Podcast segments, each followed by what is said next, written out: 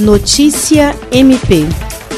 O Ministério Público do Estado do Acre, por intermédio da Promotoria de Justiça Especializada de Defesa da Pessoa Idosa e Pessoa com Deficiência, realizou, na última sexta-feira, 2 de outubro, uma inspeção no Lar Vicentino, em Rio Branco. O objetivo da inspeção foi verificar as condições de funcionamento do local e eventuais situações de irregularidades para adoção de medidas cabíveis.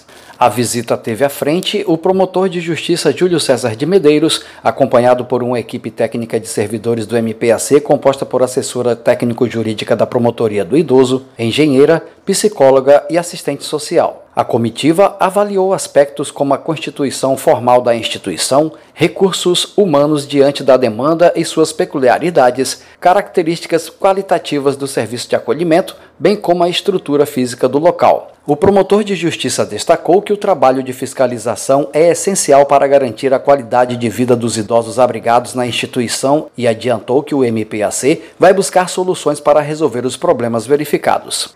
Jean Oliveira, para a Agência de Notícias do Ministério Público do Estado do Acre.